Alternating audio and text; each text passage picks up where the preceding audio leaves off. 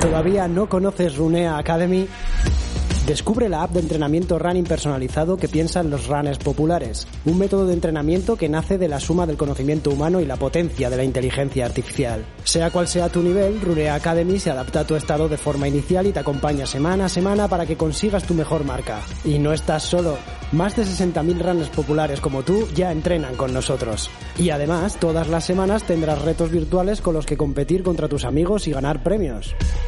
Runea Academy, la app de running que suma eficacia y diversión. Más información en runea.academy. Runea Podcast. El podcast que te acompaña cuando sales a correr.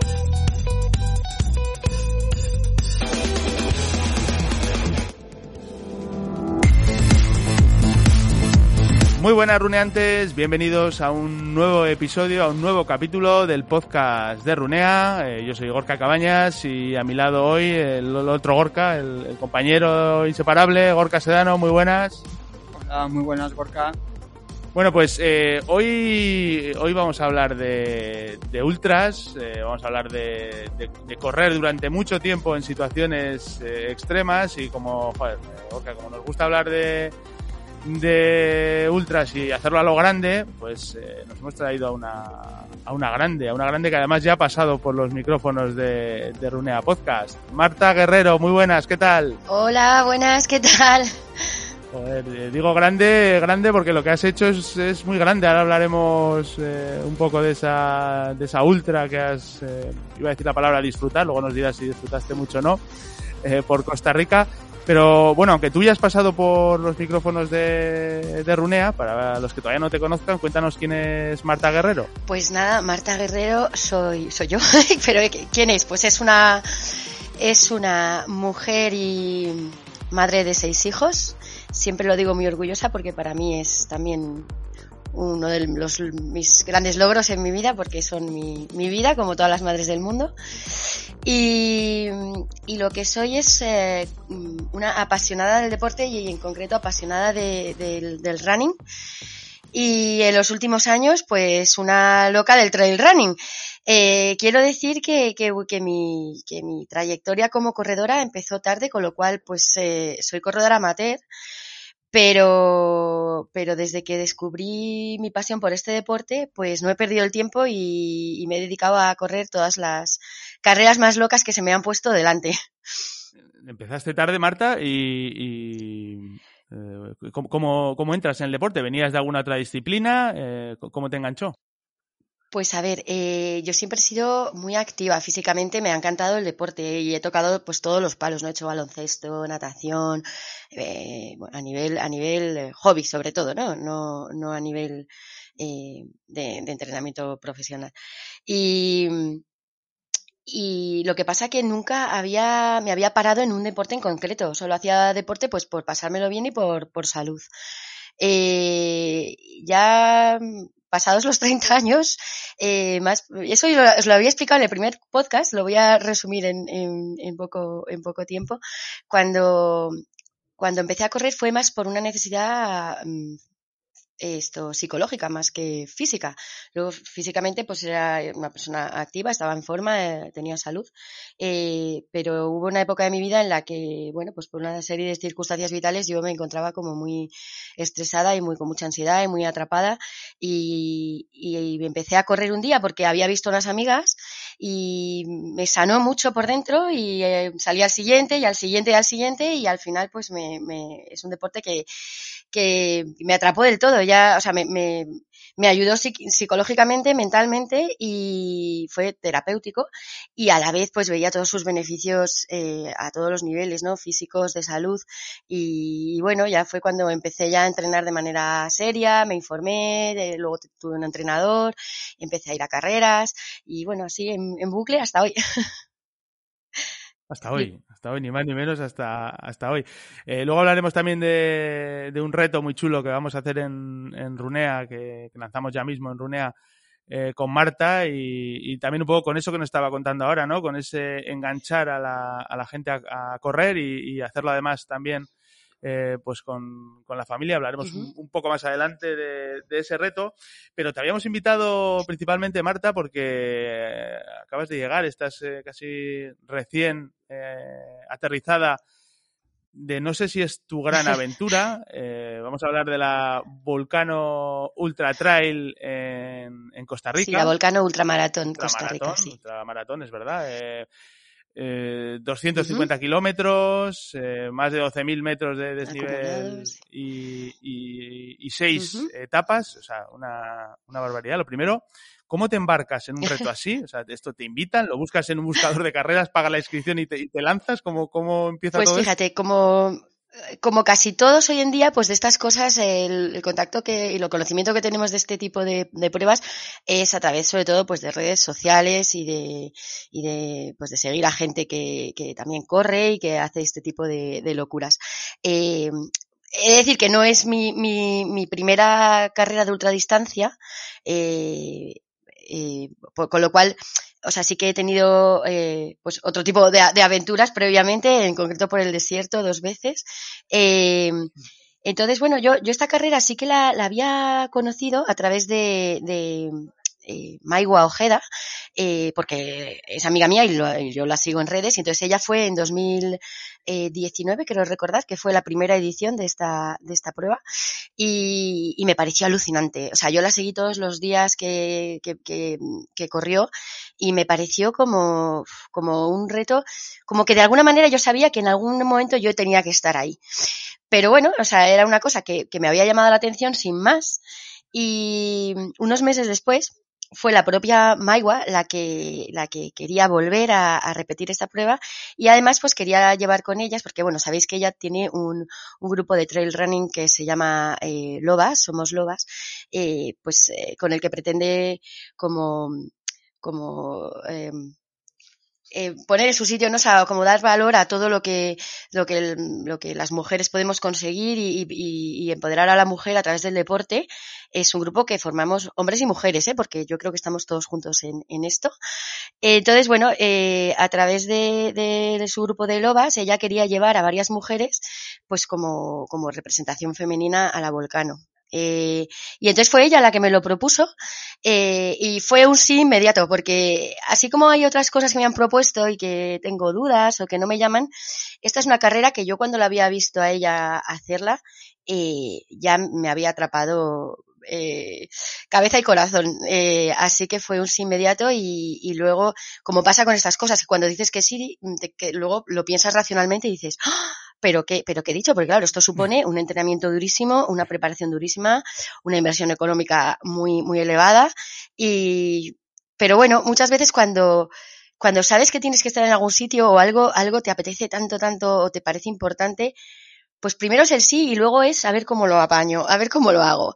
Eh, eh, para eso soy bastante pasional. Eh, me implico en las cosas y luego siempre encuentro el modo de sacarlas adelante. Bueno, Marta, eh, la pregunta es obligada. Has hablado, has hablado de que es una inversión económica importante ir hasta Costa Rica sí. y correr este, esta ultramaratón de máxima exigencia. Eh, cuéntanos un poco, si, si es que se puede hablar de números, ¿cuánto cuesta participar? Y sobre todo, sí. eh, cómo es la gestión de, de, todos los, de todos los gastos, de buscar instancias, eh, gestionarse el viaje. Sí. A ver, eh, bueno, todos los, los el, el coste de, de, la inscripción y lo que incluye lo tenéis en la, en la web de Volcán Ultramaratón, tanto de la prueba de Costa Rica como las otras que tiene, la de Islandia, que va a ser ahora en junio.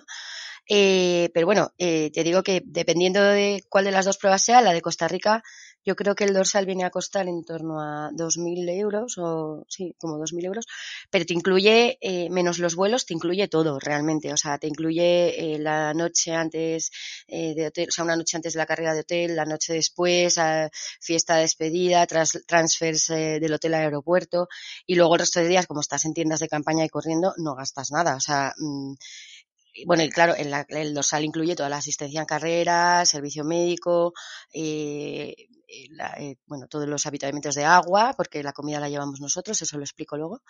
Y, y por supuesto la, la, tienda de campaña, la instalación del campamento. O sea que bueno, eh, realmente eh, es el dorsal que te incluye prácticamente todo y el, y el vuelo.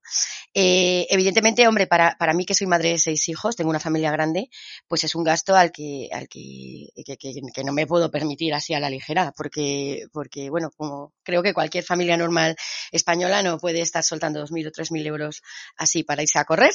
Entonces, eh, bueno, yo lo que lo que hice, aparte de, de los ahorros que tenía, es eh, intenté moverme a través de sponsors o patrocinios, porque si algo tenía claro es que yo quería correr esa carrera, quería vivir esa experiencia y además quería demostrar pues que una corredora amateur, eh, madre además, yo creo que es que era la única yo no sé si había alguna madre más en la carrera de las siete mujeres que estábamos. Eh, la, la, ganadora no sé si es mamá, pero eh, que es una suiza. Pero vamos, desde luego que tuvieran seis hijos no había ninguna. Eh, y entonces, bueno, sí, eh, eh, para mí este tipo de, de, retos y carreras también es como eh, demostrar que, que, después de la maternidad hay, hay, hay, hay, vida, hay vida deportiva también para la mujer y, y por eso creo que para mí era importante la, la presencia ¿no? en este evento. Entonces, eh, bueno, pues me, me, moví como pude y bueno, y desde aquí agradecer muchísimo a todo, porque de repente eh, me empezaron a salir eh, apoyos de, de, de, muchos lados, ¿no? Esto, eh, mi, mi, ayuntamiento, Villanueva de la Cañada, donde vivo, en el pueblo donde vivo, eh, firmó un convenio de patrocinio conmigo y, y me, me, sufragó eh, parte de los gastos. Eh, con eso, pues yo me llegó para el billete de avión y para, para más gastos que tuve, porque luego también tienes gastos de material, claro. Tienes que comprarte una mochila específica, toda la comida liofilizada, tienes que, que, comprarte material obligatorio. Entonces, bueno, a poquitos a poquitos al final hacen un mucho, ¿no? Eh, entonces, bueno, gracias al convenio con mi ayuntamiento pude sufragar parte de esos gastos. Y luego, pues a nivel sponsors, eh, para, para material, pues tuve la ayuda también pues de, de del Calden Natur de, de Olight, que pues que me surten del, del frontal. Eh, por supuesto, mi, patrocinador principal eh, para todas estas carreras eh, a nivel material deportivo de textil y de zapatillas es ASICS, que, siempre están detrás de mí apoyándome.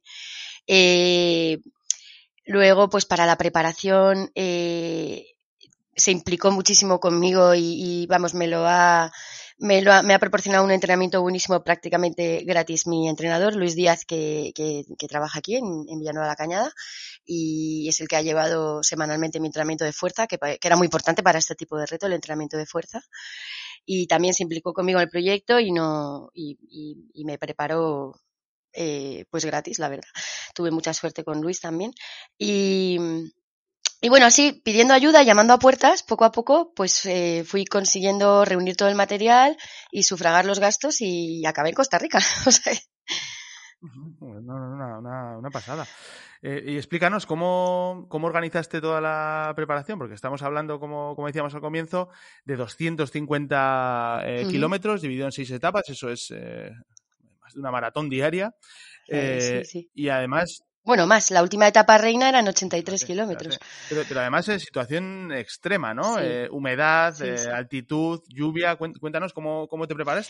Pues a ver, eh, la preparación en, en, o sea, tiene que ser varios meses antes. O sea, yo recomiendo por lo menos de seis a cuatro meses antes mínimo. O sea, mm, luego es una carrera que, que, que, yo creo que eh, no es que no pueda ir cualquiera, o sea, mm, cualquiera preparado puede ir, pero eh, yo no lo recomiendo hacer como, por ejemplo, eh, tu primer ultra. O sea, si no has tenido experiencia anterior con carreras de ultradistancia, creo que esta no, no es la carrera. O sea, eh, sí que había gente, que yo hablé con gente allí, había algún corredor que fue su primer que era su primer ultra, que solo habían corrido como máximo distancia maratón, y me sorprendió un montón y, hicieron y lo hicieron muy bien. O sea que bueno, luego si vas bien preparado y eres valiente, pues eh, adelante. Pero bueno, eh, eh, sí que yo mmm, creo que, que, que agradezco haber tenido experiencia previa en, en, carreras de ultradistancia y en concreto, en concreto de, de carreras multietapas. ¿no? Eh, las carreras multietapas eh, son un formato muy, muy diferente a cualquier otra carrera, porque incluso las carreras de ultradistancia que se corren en el mismo día, por ejemplo, pues los ultras de 100K o de, de, de 100 millas, eh, son carreras que lo das todo ese día, te, te, te implicas y, y, y, y, pones toda la carne de asador en unas horas porque sabes que al día siguiente pues vas a llegar y vas a descansar y ya está. Las carreras multietapas eh, tienes que como dosificar muy bien las fuerzas y saber que al día siguiente, eh, o sea, que, en un día vas a tener una exigencia física y mental brutal, pero es que al día siguiente la vas a volver a tener y al día siguiente la vas a volver a tener, con lo cual son carreras para empezar muy, eh, muy mentales. Eh, has tenido mi consejo es que por lo menos algún ultra hayas hecho porque, porque, bueno, pues ese sufrimiento o ese cansancio, gestionar eso mentalmente eh, cuesta, ¿no? Entonces, eh, si tienes experiencia previa eh, en este tipo de pruebas, eh, pues lo gestionas mejor, no, no te desesperas tanto. Eh, luego a nivel físico también, el cuerpo se acaba acostumbrando a todo. Yo me acuerdo mi primer 100K, eh, que al día siguiente era como chiquito de la calzada, no podía ni bajar escaleras. Y, y, me he plantado este año en el ultramaratón de Costa Rica, que al día siguiente podía ir a correr. El, el, cuerpo se adapta. ¿Cuántos, cuántos, kilómetros, habrás, ¿Cuántos kilómetros habrás acumulado, Marta, de, de entrenamiento eh, para poder llegar? Es decir, eh, tus entrenamientos diarios? Pues fíjate, en esta, en este, en este, en esta preparación sí que he dado importancia al volumen, pero no, no lo hacía muy a menudo. O sea, eh, yo hacía entrenamientos o tiradas muy largas de volumen de kilómetros, estoy hablando pues de, um, entrenamientos en, entre 30 y 40 kilómetros por montaña, pero ese tipo de entrenamiento lo hacía Mm, dos o tres veces al mes, no más. Eh, el resto de, rodajes eran parecidos al que puedes tener para una maratón, incluso para una media maratón. He dado muchísima, muchísima importancia al entrenamiento de fuerza. Eh, ¿Por qué? Primero, pues para proteger, eh, por supuesto, articulaciones, para prevenir lesiones y porque al ser una carrera de autosuficiencia en el que íbamos a llevar todo, todo nuestro material y nuestra comida encima, eso suponía, mi mochila pesaba unos 12 kilos, lo que, lo que necesitas es como mucha fuerza. Eh, y lo demás es, ya te digo, es mucha preparación mental, mucho entreno de fuerza para prevenir daños y, y poder aguantar el, el, peso durante muchos kilómetros. Y tener la experiencia de muchas horas eh, seguidas de, de, ejercicio sin parar, que eso ya te digo que hacía entrenamientos pues dos o tres veces al mes. Y bueno. Entonces, bueno, cúmulo, pues no sé, es que mmm, había semanas que, que, te puedes hacer entre 80 y 100 tranquilamente y, semanas que no acumulaba tanto si no hacía el entrenamiento largo por montaña.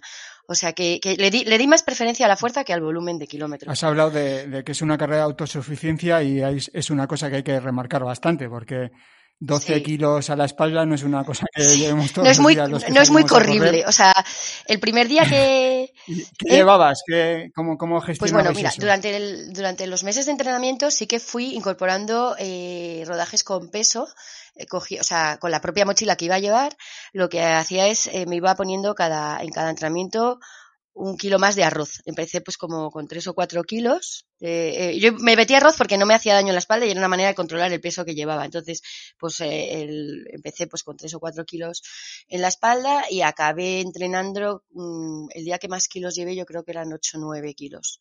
Eh, que hice un entrenamiento de 30 kilómetros por montaña con, con eso, con nueve kilos en la espalda. Eh, entonces, bueno, la sensación de llevar ese peso en la espalda, la sensación, o sea, el haber probado la mochila antes, que se ajuste bien, que no se mueva, eh, que reparte bien el peso, o sea, yo eso lo considero súper importante, llevar eh, una buena mochila, eh, porque si no sí que te puedes hacer daño. Eh, y haberla probado antes y haber entrenado antes con, con ella cargada. Eh, pues la, la, sensación ya la tenía, lo que pasa que, que, al llegar a la carrera, que el peso al final siempre es más, porque, eh, bueno, cuando, cuando reúnes todo el material que hay que llevar y la comida que vas a llevar, siempre al final es un poco más del peso que te, que te gustaría. Eh, y luego que, que, una de las cosas que, que, si queréis os detallo luego más es que eh, el desnivel de la carrera de Costa Rica me pareció brutal. O sea, no, no tanto el desnivel acumulado, que sí que es muy, muy bestia, sino la verticalidad. No es como aquí, pues eh, vas a la montaña y tienes caminos pues que van eh, zigzagueando y vas subiendo. Es que allí eran auténticos cortafuegos. O sea, mmm, era una verticalidad que era brutal. Eso, con 12 kilos en la espalda, era muy difícil de gestionar.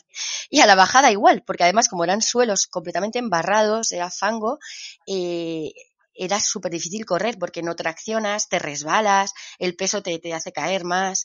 Entonces, eh, son carreras que, que, evidentemente no puedes correr a, los ritmos eh, normales de, de, carrera ni de broma. Ah, bueno, no sé que seas élite, ¿no? Como Zaid o, o Chema. eh, que te digo que son los que hicieron podium. Eh, son, son carreras en las que puedes eh, trotar, correr por llanos si el terreno es firme.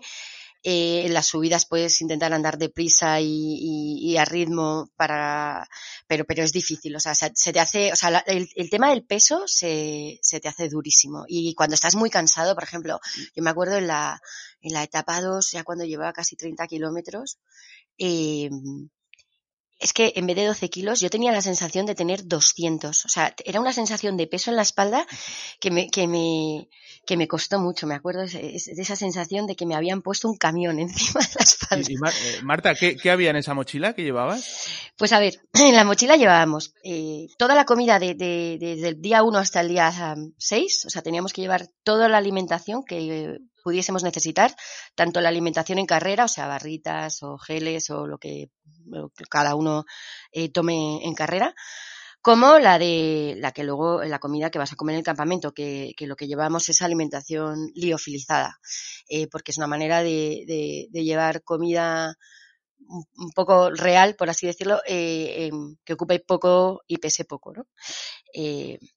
Y luego eh, llevamos material obligatorio, pues lo típico, pues la manta térmica, brújula, eh, eh, un botiquín obligatorio que nos eh, hicieron llevar también, pues, pues una, serie de, de, de eh, objetos de, de, emergencia, ¿no? Yo qué sé, pues pastillas potabilizadoras, unos bisturís por si acaso, un, eh, que no, gracias a Dios no los tuvimos que usar, porque claro, yo pensaba, ¿para qué querrán los bisturís? Bueno, o sea, pues, pues te muerde una serpiente o algo así, no lo sé.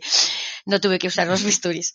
Eh, y luego, bueno, por supuesto también el saco de dormir, colchoneta si, si usas colchoneta para dormir, que, que, vamos, más que recomendable porque eh, la tienda de campaña te la plantaban en medio del campo donde llegábamos, o sea, en medio de, podías, eh, podía ser un terreno más o menos liso o no, tener piedrecitas, entonces, bueno, pues yo llevaba el saco, la colchoneta, bueno, el, bueno, y luego la ropa que, que fueras a utilizar durante toda esa semana, eh, que, que, yo en mi caso, pues, o sea, lo que intentabas es llevar como lo menos posible de cada cosa. Y, y al fin, pero al final, aunque, aunque fuera poco de cada cosa, todo junto era, era mucho pues ese tipo de cosas llevábamos. Eh, no sé qué más. Pues eso sí, la ropa, la comida, el material obligatorio, saco de dormir, pues todo, todo lo que mm, implica vivir seis días en una carrera en medio de la jungla, menos el agua, que es lo que te daban a diario. Nos daban agua fría para beber y nos daban eh, agua caliente para la comida, para hidratar el, la alimentación liofilizada y, y comer. Mm. Luego hay una cosa interesante, Marta, de, de, la carrera y es que creo que solo hubo siete mujeres y cuatro de ellas uh -huh. eran españolas. Eh, sí, sí. ¿Os conocíais ya de antemano? ¿Cómo ha sido esa relación? ¿Ha habido pique sano eh, por ser una más rápida no, que otra? Muy buena, muy buena. A ver, yo conocía personalmente a, a Maiwa, eh, a Maiwa Ojeda, que quedó segunda en la carrera. Es la, la única española que hizo podium. Eh, luego había una suiza, una, una china, una, una, china que vino, que vino sola, que no conocía a nadie. Esa sí que fue típico de miro, la, miro en la web a ver qué carreras hay y se apuntó, es una valiente. Y luego las, las, las otras tres chicas, eh, perdón, las otras dos, eran eh, Eva Ginas, eh, Eugenia Gil, las otras españolas, que yo las conocía pues de redes sociales, de habernos seguido. Luego, eh, bueno, como durante los meses de preparación de la carrera sí que habíamos eh, estado en contacto pues mediante un, un, chat pues para dudas, para ayudarnos en, eso, pues dudas de preparación de material, de preparación de física, tal. Y entonces pues eh, nos conocíamos, pero no personalmente. Y la verdad que, que luego ha sido una, un, regalo haberlas conocido porque son mujeres increíbles todas. Eh, no ha habido cero piques, o sea, al revés, una, un, ayudarnos, un estar al lado las unas de las otras, eh, si un día se le daba bien a una, nos la alegrábamos todos por ella, eh, o sea, si un día una estaba mal, estábamos todos a muerte para ayudarla, o sea, la verdad que en ese sentido, a nivel personal, tanto entre las mujeres como con el resto de, de corredores, por supuesto, ha sido una experiencia increíble, o sea, gente de una calidad humana, además hicimos como una gran familia, porque bueno, eh, eh, voy a hacer un inciso, es que no he citado a la, a la, séptima mujer que era Daurisme, que es una, una chica de la República Dominicana, que es increíble también, que tiene una fuerza brutal y, una historia brutal. Y, ya te digo que al final hicimos todas mucha piña y todos los corredores, éramos 42 personas, creo que éramos. Eh, eso en una carrera es una gran familia. Eh, y, ella, desde el primero, desde el, desde el número uno que era Zaid, que es un un campeón que al final a todos nos dio un ejemplo increíble porque era una persona súper cercana, súper humilde. Hasta el último corredor, todos, la verdad que hicimos un grupo humano maravilloso. Yo me, quedo sobre todo con eso de estos días, la verdad. Bueno, y, empieza la carrera, eh, primera etapa, y, ¿qué os encontráis? Pues a ver, eh, sí que, o sea, yo sabía, entre comillas, un poco a lo que iba, eh, pues porque no, eh, al investigar sobre la carrera, ver eh, eh, fotos y hablar con gente que la había corrido la, edición anterior, pues sabes que es una carrera muy dura, que hay, son unas condiciones climáticas completamente diferentes aquí. y bueno, entonces sí que vas un poco preparado a, a sufrir, entre comillas, ¿no? O, sea, no, no, quiero decir sufrir porque es que suena como mal y la gente luego no entiende por qué voy a estas cosas si voy a sufrir. Y es un sufrimiento que, que, que mola. La satisfacción luego es tan grande que, que, amortigua todo eso que has podido, por lo que has podido pasar y que te ha hecho sufrir, eh, se te olvida, porque luego la satisfacción y, y, la experiencia es tan, tan bonita que, que, que el sufrimiento no, no te, no te ha importado al final. Por eso tiene sentido, ¿no? Entonces, bueno, la primera etapa eh, sí que eh, me sorprendió eh, lo que os he contado antes, la, la verticalidad, que, que, yo sabía que había desnivel, pero vamos, es que eran unos caminos con unas, con unas pendientes que no os lo podéis ni imaginar. me sorprendió, me sorprendió el terreno. Eh, porque, bueno, tuvimos la mala suerte. El primer día justamente no, el primer día sí que hizo más sol, hizo calor, que era un poco a lo que íbamos, a eso sí que iba, eh, como iba preparada mentalmente, sabía que iba a pasar calor, que iba a un país tropical, que era húmedo, caluroso. El primer día sí que fue un, poco así, entonces no, no me sorprendió eso. Pero es que a partir del segundo día eh, entró una tormenta tropical en Costa Rica, estábamos en alerta amarilla, y, y, no empezó a llover, a llover, pero es que no, os podéis imaginar la, la manera de llover sin parar, y eso hizo que el, que, el, que el suelo y que el terreno pues se embarrara rápidamente, que los ríos que tuvimos que atravesar eh, crecieran de caudal de manera peligrosa. Entonces, pues las, la dificultad que ya tenía la carrera eh, se multiplicó por, por, por 100.000 porque, porque las condiciones se endurecieron muchísimo por el, por el tiempo que tuvimos esos días. Eh, entonces, sí que es verdad que la sensación que tenías era que el primer día fue muy duro. Mmm, empezabas el segundo y el, y el, segundo fue muchísimo más duro y decías, bueno, ya no creo que las demás puedan ser más duras. Bueno, pues la tercera era muchísimo más dura. Entonces era, era como subiendo de intensidad la, la dureza de, de, la carrera. Entonces ya al tercer y cuarto día ya no, mejor no te esperabas nada porque, eh, porque eh, a, a mí me sorprendió eso, que cada día la dureza era mayor pero bueno, la, también te sorprendías que, que, la superabas, o sea, que, que, que, se te ponía delante algo muy, mucho más duro de lo que te habías imaginado, pero que eras capaz de, de, pasar por ello y de llegar a meta y al día siguiente también, y al día siguiente, entonces eso también era una motivación muy grande. Y llegas al final de etapa y toca descansar, pero lo hacéis en tiendas de campaña, si, si no me equivoco. Sí. Eh, el tema del descanso en, en, este tipo de carreras, la verdad que, que es un punto fundamental. Eh, ¿Cómo habéis gestionado esto de dormir? Yo es que la verdad que esto de dormir en la campaña no lo llevo demasiado bien. Pues mira, yo no tengo mucha experiencia en dormir en tiendas de campaña. Cuando he ido al desierto eh, era como más cómodo, entre comillas, porque estabas encima de la arena en Jaimas, entonces eso ya es blandito, es... Eh, pero esa eso fue una parte bastante dura también. Eh, el primer día, que se supone que eso, que teníamos que, descansar, ese día no llovía, pero hacía un viento que a, más de una persona se le voló la tienda, literalmente. O sea, eh, tuvieron que fabricar sobre la marcha más piquetes de madera porque se nos volaba la tienda. Eh, entonces, eh, entre, entre el ruido del viento, porque el, el, viento hace muchísimo ruido, y que tenías que estar como agarrando la tienda, o sea, no, no, no podías salir ni hacer pis porque se te volaba. Entonces, eh, dormimos muy poco, la verdad, dormimos poco. Fue, fue difícil, y el ruido que metía el viento es que era imposible dormir. Entonces, bueno, al final te acabas durmiendo a trompicones porque estabas muy cansado, pero, pero no, no, no, realmente no hubo un descanso efectivo eh, para nadie, yo creo.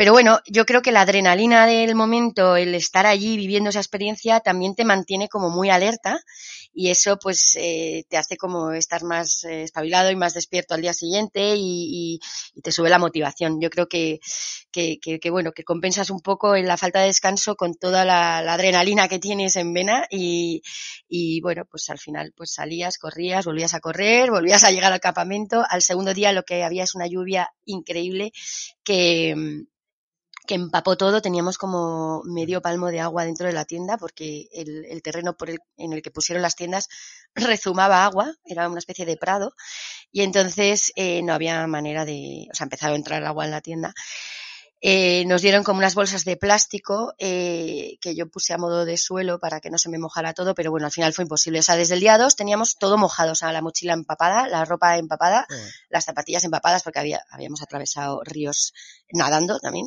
Eh, entonces, llegó un momento que la lucha contra el tener secas las cosas, yo la di por, por perdida. O sea, mm, era, era absurdo luchar contra eso. Entonces, era el esfuerzo de, si conseguías estar en el saco, o sea, yo conseguí tener el saco seco, eso sí que lo conseguí porque llevaba una bolsa estanca bastante buena en el saco.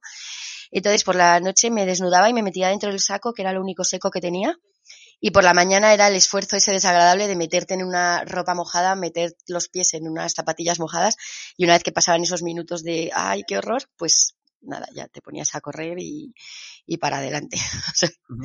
y, y, Marta, ¿qué, ha sido lo más complicado? Tal vez esa, esa humedad, esa lluvia, porque escuchábamos a, a Chema Martínez eh, en alguna entrevista que, que le han hecho que había sido lo más duro que había hecho nunca, pero también lo más peligroso. Y, viendo vuestras imágenes, perfiles de eh, vuestros en Instagram, hemos, eh, hemos visto de todo, hemos visto agua, pero es que hemos llegado a ver serpientes y culebras en, el camino. Sí. A ver, el tema, por ejemplo, serpientes, arañas venenosas, ranas venenosas, que, que las hemos visto, eh, de hecho, en la, última etapa, la jungla que atravesamos 20 kilómetros de jungla, estaba lleno de las, la, ranita venenosa más mm, mortal del mundo, que es la una ranita roja que que los indígenas con, con su veneno hacen los dardos para matar animales. Eh, pero eh, y luego, bueno, serpientes, eh, vimos varias también. Eh, entonces, cuando yo, antes de, desde España, antes de ir a Costa Rica, era como mi, mi, mi miedo, mi mayor miedo era encontrarme todo ese tipo de, de bichitos por, por el, por la selva. Y, y cuando estás allí, y te das y, y, te das cuenta de que todo es parte de esa naturaleza y que tú acabas siendo como parte también de esa naturaleza porque eh, te acabas como, como integrando en el paisaje te das cuenta de que realmente peligroso peligroso eh, no es porque esos los propios bichos huyen de ti o sea y ya saben que estás como varios kilómetros antes de que llegues. Entonces realmente no, no, estás pasando por un sitio en el que vayan a atacarte todos los bichos, a no ser que les molestes. Entonces, enseguida ese, esa ansiedad, ese miedo por, por las serpientes o por las ranas o por las arañas tal, se te quita enseguida porque, eh, aunque sí que las ves y, y te las, eh, no, no te atacan, o sea, huyen de ti al final, tienen igual de miedo que tú de ellas. Entonces, enseguida para mí eso fue un, miedo que descarté casi al, al, al poco de llegar. Eh, eh, entonces, el tema, el tema fauna mm, no, no lo vi tan peligroso. Eh, sí que vi más peligroso por muchos sitios por los que pasamos. Y por eso sí que le doy un poquito la, razón a Chema, que, que es parte de la aventura, porque a ver, esta carrera no es solo una carrera de trail en la que puedas correr con más o menos peso o a, a un ritmo más o menos rápido, sino es una carrera, es una, es como una, más que carrera, yo lo llamaría como una prueba de aventura. Es, es una, es como una prueba de supervivencia, entre comillas. Entonces, eh, sobre todo en la etapa 2, que yo creo donde Chema es donde estuvo a lo mejor más atascado en la parte del río. Atravesamos como 7 kilómetros de un río eh, muy, muy caudaloso que, que, tenías que estar muy, muy, muy atento porque te podía llevar la corriente perfectamente. Eh, y lo teníamos que estar a, a, atravesando el zigzag hasta remontar el río y llegar a un prado. Eh, ahí pues teníamos que, que atravesar río eh, encima de rocas que resbalaban, pero rocas, mm, o sea, tenías que como escalar un poquito. Eh, como el río además estaba crecido, eh, variaron un poco el track y en algunos tramos lo, lo, subieron por el, pues como por el linde del río y ahí había eh, caminos muy, muy, muy estrechos en los que si te caías tenías a lo mejor un 5 o 6 metros de caída libre hasta las rocas del, del río y te, vamos, te podías haber quedado. Entonces, o sea, sí que fui consciente, al igual que Chema, de haber pasado por sitios en los que si pisabas mal o tenías mala suerte, pues te quedabas. Esa, mmm, sí, o sea, sí que hubo tramos en los que a mí me, me, asustó un poco la peligrosidad del trazado pero, pero a la vez fue la emoción, era, me sentía un poco Indiana Jones, ¿no? O sea, tú ibas ahí y yo como, tampoco soy súper miedosa, soy bastante echada para adelante, eh, eh, pues fue un poco también la, la adrenalina de, de, pasar por esos sitios y agarrarte a, a raíces para, para poder subir o, o yo qué sé, o yo, en, en, la parte esa del río me acuerdo que iba con Carlos, con, con otro corredor que, que me, me ayudó a través al río para que no, porque lo recomendable en esas etapas era no ir solo. O sea, lo mejor es ir siempre con alguien. Eh, entonces, eh, bueno, pues hubo un trozo en el que, el, en el que él se, se cayó literalmente por un, había como un, ay, no me saldrá ahora. Bueno, pues como que, había, había una tierra que se había desprendido por el, por el, por la lluvia y, y entonces, bueno, se quedó literalmente como agarrado de una, de un tronco de un árbol que estaba ahí en el terraplén y se iba a caer al río. Y entonces yo ya, mmm, fue como de, de, peli, yo no sabía qué hacer, me agarré a un bambú porque me acordé que el bambú era muy fuerte y entonces me agarré a unos bambús que había ahí y con la otra mano le di el bastón y conseguí eh, subirle, no sé cómo, y yo ahora mismo lo pienso desde fuera y digo, es como de película. O sea, yo agarraba un bambú con la otra mano agarrándole con el bastón para que, bueno, bueno. Entonces, hombre, sí que hubo situaciones así como peligrosillas, pero, pero, pero emocionantes también, la verdad. Y, y, y nada, y, la, y todos la superamos con, con nota, así que muy bien. Y hablando, hablando un poco de la organización de la carrera en sí, eh, que acabas de comentar, que había recorridos eh, mm. bastante peligrosos o bueno, eh, el trazado realmente ponía las cosas complicadas. ¿Cómo os habéis mm. sentido a la hora de, de, de tener voluntarios? ¿Veíais voluntarios o, o mm. cómo os mimaba la organización en, en plena carrera?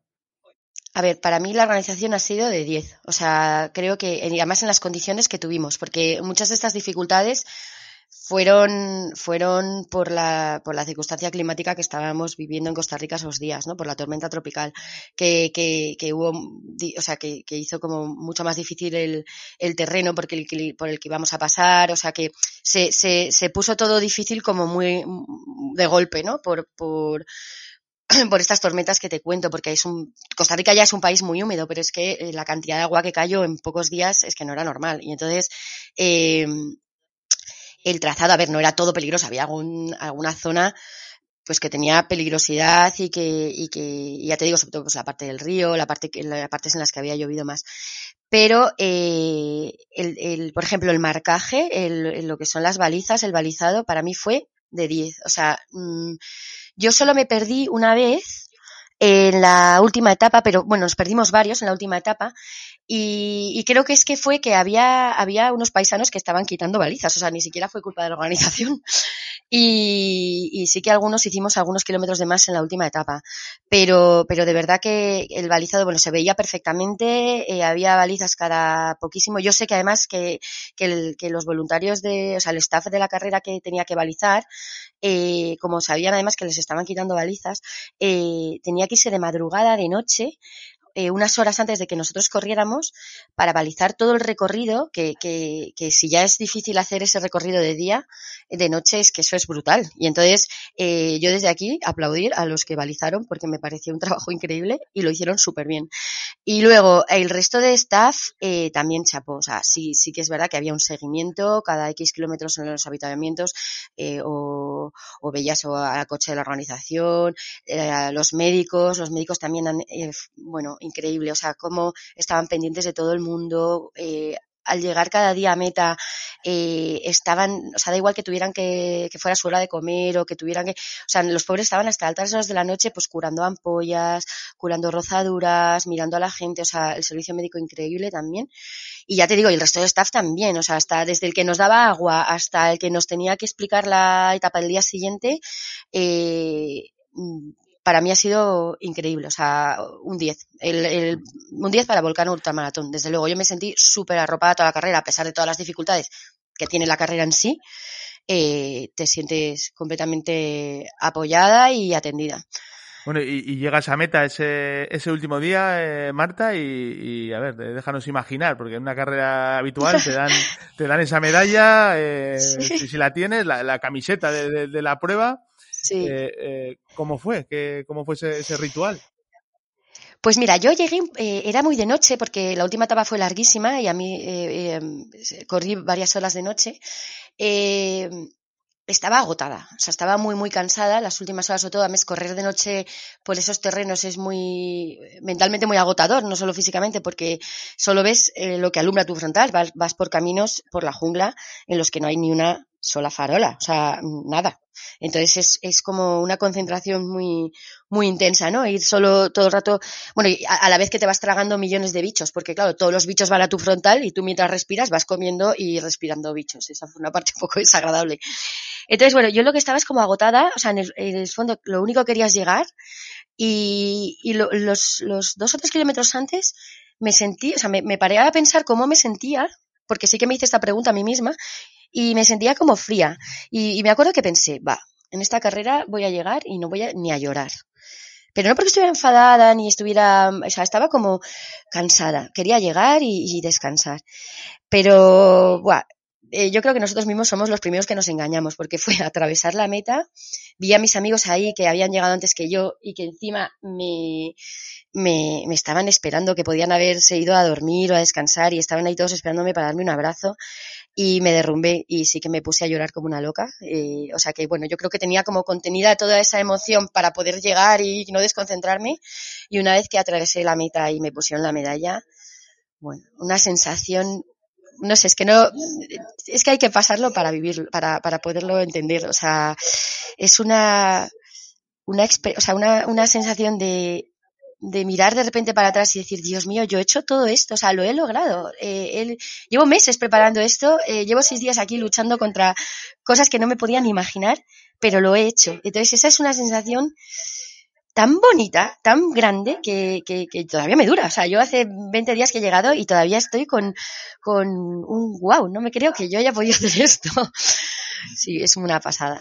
Es, eso es el mejor premio, el, el sentirte así recompensado. Bueno, eh, Marta, lo importante, una vez que se acaba todo la euforia, llegas al hotel, ¿qué es lo primero que haces? Ducharme. Es que llegas a la habitación. Ducharme. ¿Ducha, minibar o cama? No, no, no, ducha. No, no podía ni tocar la cama, porque es que, es que no se imagina, o sea, mira, si os digo que ayer que me corté las uñas de los pies, todavía saqué restos de barro, o sea, restos como de arenilla, que tenía por dentro de las uñas, que es que eh, ya te digo, ¿eh? O sea, casi un mes después todavía tengo, dentro de las uñas tengo como restos de polvillo de, las, de la jungla. Porque eh, el hecho de, de, de no, no, poder ducharte, bueno, eso que en, algunos campamentos sí que había alguna ducha de agua fría eh, que aprovechamos pues para, para, para lavarnos un poco, pero eh, el tema, por ejemplo, pelo, yo que tengo una melena abundante, las mujeres teníamos pelo largo, eh, bueno, o sea, era yo ya no tenía pelo, tenía rastas, o sea, era una cosa asquerosa. Luego, el tema del, del barro, además la última etapa fue especialmente, eh, eh, atravesamos barro todo el rato, o sea, desde el principio hasta el final, esa etapa, los ochenta y pico kilómetros, fueron de barro hasta la tibia. Y, y entonces, eh, tú, tú imaginas, es como, acabamos eso, pues, pues llenos de barro hasta las cejas. Además, como yo te ibas cayendo, yo me caí un montón de veces, eh, de hecho, se me partió el bastón, se me partió un diente también. me un golpe. Sí, sí, sí. Y, y bueno, de, de, lo típico, tío, que se te picaba la cara o querías eh, y ya te llenabas la cara de barro porque las manos las tenías de, llenas de barro. O sea, realmente lo primero que hice al llegar al hotel fue ducha, o sea, ducha de, de, un montón de rato con agua caliente, eh, echar, me, me, eché champú como cuatro veces seguidas, me las aclaré otras cuatro veces, eh, limpiarme, o sea, lo primero que hice. Bueno, y, y de, después de, de, de, esa aventura, de esa increíble aventura que nos, que nos has contado, eh, hemos, hemos preparado algo más, bueno, más light iba a decir, pero bueno, depende para, para quién, Marta. Eh, vamos a contarlo. Estamos, Estamos preparando, eh, bueno, depende de cuando escuches el, el, podcast, pero, pero durante todo el mes de, de mayo de 2021 uh -huh. eh, vais a poder participar en, en, en, una, en un reto virtual de 5 kilómetros, Family Run eh, by Marta Guerrero. Eh, Marta es nuestra, nuestra embajadora, la que tiene que, que servirnos de motivación. Eh, no solo para que para correr esos 5 kilómetros, esa carrera virtual que vais a poder hacer eh, a través de, de, la app de, de, Runea, sino también para, eh, le, le, hemos llamado un poco Family Man, con, con uy, Family Man, Family Run, Family Run. con, con, esa idea de que de, de animar a, a, a, toda la familia a claro. correr, Marta. No, no, sí, a mí cuando me lo propusisteis me pareció una idea preciosa, eh, me parece una distancia muy adecuada para, para eso, para poder hacer algo en familia, ya sea eh, corriendo, andando, eh, trotando. Es, eh, es, es, yo creo que es una manera también de, pues con estos retos, eh, aunque sean virtuales, como de, de, de enganchar ¿no? al resto de la familia, a los niños, eh, a, a, correr y a hacer deporte, eh, porque además, por experiencia propia, ¿no? al tener yo seis niños, yo veo que todo lo que se hace en familia es como que les gusta más. O sea, eh, los niños no, no eh, cuando ven que pueden hacer algo contigo, les encanta. Y entonces, eh, por eso a mí este formato de carrera me ha encantado. Y además, y además va a haber eh, premios para, para, mayores y para los más pequeños. Eh, bueno, además unos super premios, lo que he leído, ¿eh? Una pasada. Sí, sí, sí, sí. Zapatillas ASICS para los mayores y ASICS también para los, para los más pequeños. Y además, eh, es, es, una prueba no competitiva. Podéis, si los que nos estáis escuchando, podéis ir a tope si queréis, pero, pero la idea es, es eso, compartir con, con los más pequeños la, la oportunidad de, de hacer deporte juntos de, de, contarlo en redes sociales si, si os apetece y compartirlo con, con, toda la comunidad runner y pasar un, un, rato un rato divertido. Ya, ya toda la información la vais a tener en, en, en este, en este mismo podcast, en, en los textos que, que, que, añadimos, que acompañamos en runea.com, también en la, en la aplicación de, de Runea, es gratis eh, apuntarse, o sea que no tiene ningún coste, bajarse la app y, y unirse al, al reto y luego, pues eso, pues ir con, con, el móvil para poder traquear esos, esos cinco kilómetros, sacarte fotos, pasártelo muy bien y, sí. y llevarte esas. Sí, esas, la me parece un planazo. Bueno, vamos con la última parte. Yo, yo quería hacerte una pregunta, eh, Marta, más, más, más enfocada. Eh, ¿Tu pasión por el running ya has conseguido contagiarla a alguno de los peces en, en casa? Pues fíjate, ¿eh? de seis, de momento he conseguido a la pequeña, a la pequeña sí. A la pequeña le encanta. Eh, le gusta mucho el, el, eh, la montaña. Le ha, le ha gustado mucho el, el, el, trail a la peque, eh, que tiene seis años ahora. Pero desde que era muy pequeña, ¿eh? O sea, desde los cuatro años siempre le gusta y siempre está ahí, mamá, vamos a subir a la montaña, vamos a subir a la montaña. A los otros, todavía a lo que es correr, correr, no les he enganchado. También porque hay alguno que está en una edad eh, difícil, ¿no? Los adolescentes es eh, cuando están en esos eh, años un poco vagos y todo lo que les suponga un esfuerzo demasiado continuado como que no les mola mucho. Entonces, bueno, lo, mi teoría es no, no forzar a nadie. Al igual que yo descubrí una vocación tardía, pues si ellos lo descubren más tarde o, o, descubren que les gusta otro deporte, pues oye, chapó. Así que, que de momento solo a la peque de seis, fíjate tú. no. Bueno, vas, vas, a tener que enganchar a, a los seis eh, y a tu pareja para hacer este esta family run, ¿eh? Sí, sí, bueno, eso sí lo haré. A ver, por ejemplo, eh, ahí tengo un, uno de mis hijos, eh, del, uno de los del medio es súper deportista, pero le gusta más el fútbol, le gusta escalar, o sea, es muy activo, pero bueno, lo de, también es que está nada que digo que solo correr, carrera continua les aburre, ¿no? Los niños, yo creo que para introducirles en el running tienes que hacer otro tipo de, de, mezclar otro tipo de actividades o que se diviertan o, porque lo que es carrera continua durante un montón de tiempo les aburre, por lo menos a mis hijos. Entonces, bueno, eh, si, si, si están corriendo a través de, haciendo otro deporte o, o haciendo, pues compitiendo unos relevos o una, eh, por ejemplo, ayer fueron a una prueba de orientación, entonces, eh, a través de, de ese tipo de actividades sí que a lo mejor se les puede introducir en el running. Así que. Bueno, Marta, vamos a ir acabando. Sí. Tenemos una última sección. Eh, la llamamos cinco preguntas a la carrera. Eh, son muy facilitas y de, y de respuesta rápida. Y, y, vamos a ir con ello, eh, señor Sedano. Pues venga, la primera, eh, una canción para, con la que te gusta entrar en meta y la que te motiva. pues eh, me habéis me habéis pillado porque me encantan muchísimas canciones eh, pero que me motive realmente, pues mira, mmm, cualquier banda sonora de, de Williams, por ejemplo o de, o de Hans Zimmer también. Bandas sonoras, me encanta correr con bandas sonoras. Unas, eh, unas zapatillas de running. Eh, pues para asfalto Cayano, eh, de Asics, Asics Cayano. Y para, y para trail running, eh, unas eh, que han sacado hace poquito, que son las eh, Trabuco Light, que para mí son una zapatilla súper chula para correr por montaña. Y luego una carrera que te haya dejado huella, aparte de la que hemos tratado hoy de la eh, eh, Volcano Ultramaratón. Los 100 kilómetros del Sahara. Es, un, es una carrera preciosa también. Persona que nos recomiende sí o sí que tengamos que seguir en la cuenta de Instagram. Bien. Sí o sí a Maigua Ojeda, súper motivadora y, y hace unos retos increíbles también. Así que tiene una academia virtual de trail, yo os recomiendo a, a Maigua. Vale, y para finalizar, eh, un libro, un blog o un podcast que nos recomiendes eh, no perder la pista y, y que tengamos que leer, escuchar o, o tener, tenerlo ahí en favoritos. Pues a ver, eh, esto, podcast el vuestro, que a mí me gusta mucho, así, no por peloteo, pero es que es verdad, tenéis- tocáis muchos palos y está genial. No, pero viene bien, ¿eh? Viene bien que lo digas. Y luego, ¿tiene que ser de deporte o puede ser de cualquier De cosa? lo que quieras, de lo que quieras. Ah, pues el podcast de eh, Carmen Osorio. Eh, en Instagram es No soy una drama mamá y es buenísimo. O sea, tiene temas que son, pero para la- a nivel familiar, a nivel deportivo, a nivel vida, mm, para mí es brutal. O sea, siempre, siempre acierta con los invitados que lleva y os lo recomiendo de verdad. El de Carmen Osorio. Qué bueno, qué bueno. Pues eh, apuntado queda, también lo incluiremos en las notas de- del podcast. Eh, Marta, han sido 50 minutitos, esto da para una 10K, para los que nos, han ido escuchando. Yo solo quería hacer un inciso. Si les ha gustado, o sea, para terminar, si les ha, alguien le ha picado el gusanillo de vivir una experiencia parecida a la mía en Costa Rica, que bueno, que el año que viene habrá otra edición y esperemos que muchas más. Eh, ahora en junio, a finales de junio, va a haber la primera edición de la Volcán Ultramaratón Islandia, eh, que va a ser la primera y esperemos que de muchas también.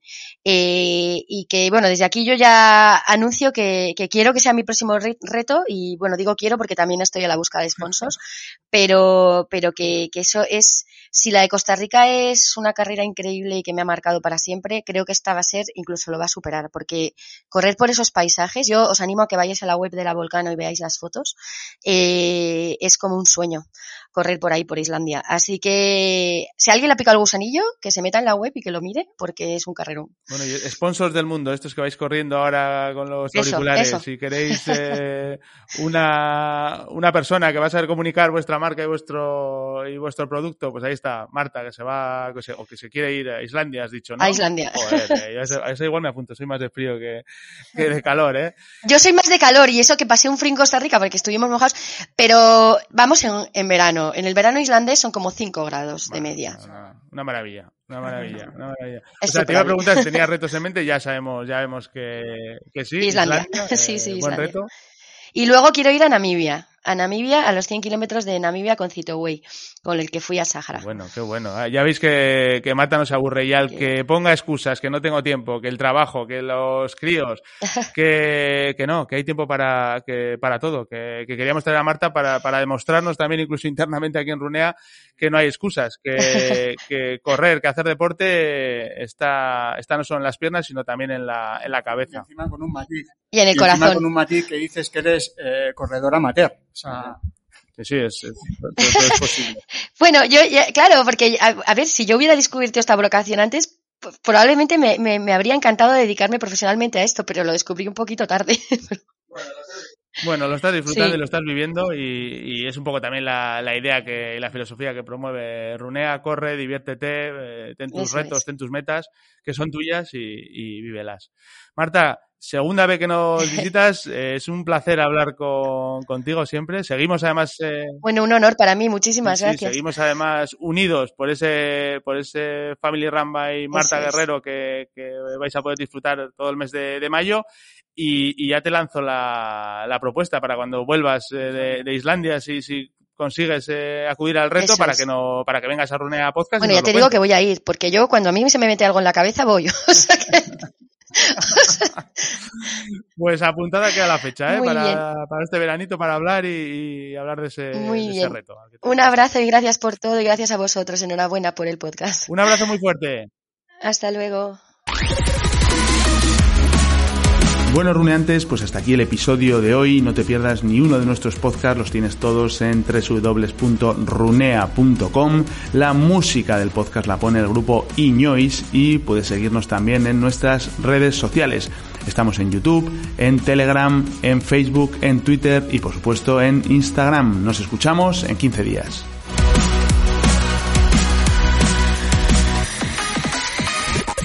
Runea Podcast.